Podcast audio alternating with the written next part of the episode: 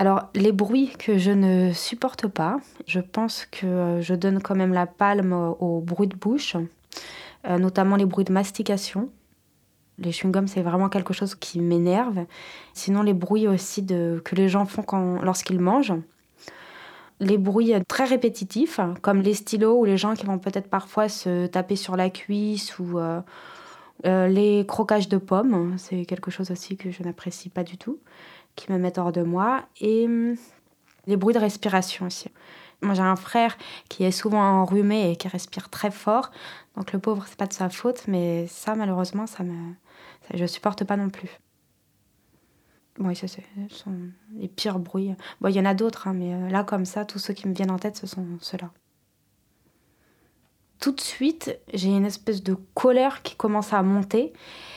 Et hum, j'ai souvent la mâchoire qui se crispe et je, m'énerve.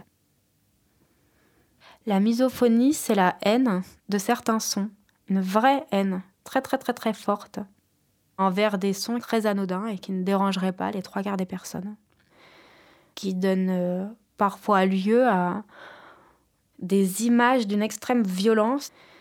C'est vrai que j'ai très souvent imaginé que je frappais quelqu'un euh, parce qu'il faisait du bruit.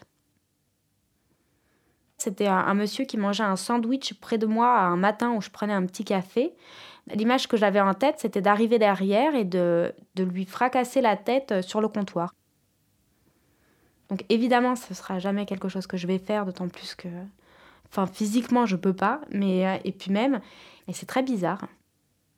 Même ma grand-mère, enfin, j'avais une grand-mère qui faisait du bruit avec sa mâchoire euh, en mangeant avec son dentier en fait. Puis là pareil, j'avais en tête des, images très très fortes et très violentes. Bon évidemment, je l'ai pas j'ai rien fait du tout, je mettais la télé très fort ou je mangeais très très très très loin, mais euh, ces images qui, qui reviennent, c'est je suis même parfois étonnée de, de ce que je peux imaginer. Mais voilà. Ça a commencé euh, bah, chez moi avec mon père. Mon père sifflait murmurer des espèces de petits chants. Enfin, et là, je, lui disais souvent, mais euh, papa, arrête de chanter, papa, arrête de siffler, ou est-ce que tu peux arrêter de faire ce bruit-là Et mon frère, qui, bon, toujours avec ses problèmes d'allergie, respirait très fort. Et, euh, et, ma maman qui faisait du bruit euh, en mangeant très fort. Et donc tout est arrivé d'un coup. Et je me suis transformée en une espèce de, de dictateur, voilà. Je, me faisais traiter un peu par ma famille de dictateur qui supportait rien. Et c'est arrivé quand j'avais 12, euh, 13 ou 14 ans, enfin dans ces eaux-là. C'était devenu euh, très dur euh, à vivre, et pour moi et pour les autres, j'imagine. Maintenant, je me rends compte. Parce que mon père qui aimait chanter, qui aimait siffler, enfin du coup, bah, du coup, il le faisait plus. Hein. Mm. J'ai vraiment l'impression d'être euh, par moments une très mauvaise personne. Je me dis mais c'est pas possible d'être à ce point euh, énervée, à ce point méchante. Donc dans la vie, moi je pense que je suis quand même quelqu'un d'assez doux, d'assez gentil, mais si je suis confrontée à un bruit qui m'énerve, euh, très vite, je peux devenir l'inverse de ce que je suis en réalité. Et ça parfois ça me fait très peur. Pour pallier à ces dérangements, ça m'arrive de mettre des boules caisses quand je suis en, en famille quand on déjeune. Alors ça se voit pas, je, les mets discrètement, mais je mets des boules caisses. Sur mon lieu d'emploi, euh, je ne mange plus avec mes collègues parce que j'ai essayé de leur parler du fait que j'étais misophone, mais ça n'a pas intéressé, j'ai l'impression, au grand monde voilà, on y pense sur le coup et puis bon, euh, deux, trois jours après, plus personne n'y pense. Et puis moi, ça m'agace de, répéter à chaque fois et de passer pour la, fille un peu pénible qui me brime tout le monde. Donc du coup, ce que je fais, bah, c'est que je m'en vais. Je vais manger dehors. J'ai même trouvé refuge dans une laverie en hiver. C'est vrai que ça m'isole un peu parfois. Quand on leur demande sans arrêt d'arrêter de faire telle ou telle ou telle chose, je comprends qu'il y ait des gens qui soient, bah, qui au bout d'un moment, on est, on est marre. Mm. Dans le métro, les personnes qui mangent des chewing-gums, et il y en a beaucoup, je les repère et je m'éloigne d'elles. Je peux changer de place euh, quatre ou cinq fois en un trajet. Et parfois en regardant les gens que je croise avec une tête un peu, euh, euh, un peu folle. Donc j'essaie de, de, me modérer et puis de changer de place avant que la colère n'arrive. Donc en fait, c'est tout un petit panel de stratégies d'évitement. Il y a ça, il y a les MP3, écouter de la musique, et pas n'importe laquelle. Disons qu'il y a des musiques euh, très redondantes et répétitives avec euh, un genre de bruit de fond euh, que je ne pourrais pas supporter.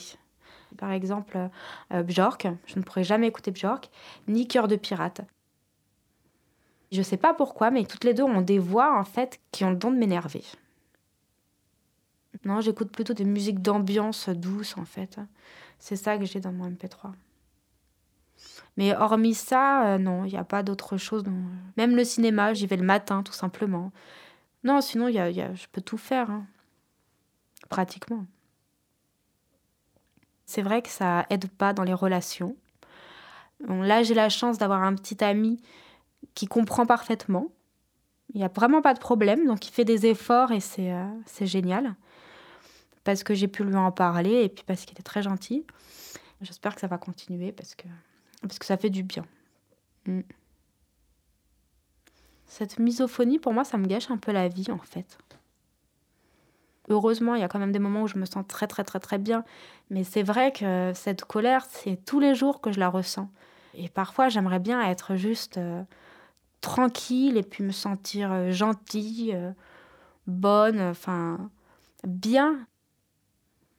J'ai vu un, un psy à une époque j'ai pas eu l'impression que ça puisse plus m'aider qu'autre chose, d'autant plus que euh, fallait que je fasse un sacré bout de chemin pour aller le voir et, euh, j'arrivais à m'énerver dans le métro. Euh. Donc je me suis dit ça sert à rien. Et puis de rencontrer d'autres personnes qui sont misophones, ça, ça m'aide davantage. Rencontrer d'autres personnes qui sont comme moi et avec qui je peux échanger sur les fantasmes, qu'on peut se faire, parce que ça paraît complètement aberrant. Hein. D'une certaine façon, c'est vrai que c'est bizarre. Je me sens beaucoup moins seule. Parce qu'il y a eu un moment où je me demandais si j'étais pas complètement folle. Enfin, si j'avais pas vraiment été dans une autre vie, un psychopathe en puissance. La façon parfois dont je peux rentrer chez moi dans des états pas possibles à cause de certaines situations. Bah, du coup, pour moi, oui, je pense que ça s'apparente un peu à une maladie quand même. Parfois, ça m'arrive d'écouter la radio, mais en général, ça dure pas très très longtemps parce que j'arrive vite à être euh, un peu agacée par euh, le bruit que font certains commentateurs euh, avec leur bouche. J'en ai repéré certains. Mais... Je sais plus comment il s'appelle, mais il travaillait sur Nova. Et il est décédé malheureusement. C'était quelqu'un qui était. J'aimais bien, hein, mais il avait une façon de parler avec plein de. Je peux pas le faire, mais on entendait beaucoup de de choses venant de sa bouche et c'était pas j'ai du mal mm. non, oui, je... non. Radio. J'espère que je ne fais pas plein de bruit avec ma bouche, sinon je m'excuse auprès de tous les misophones. Voilà.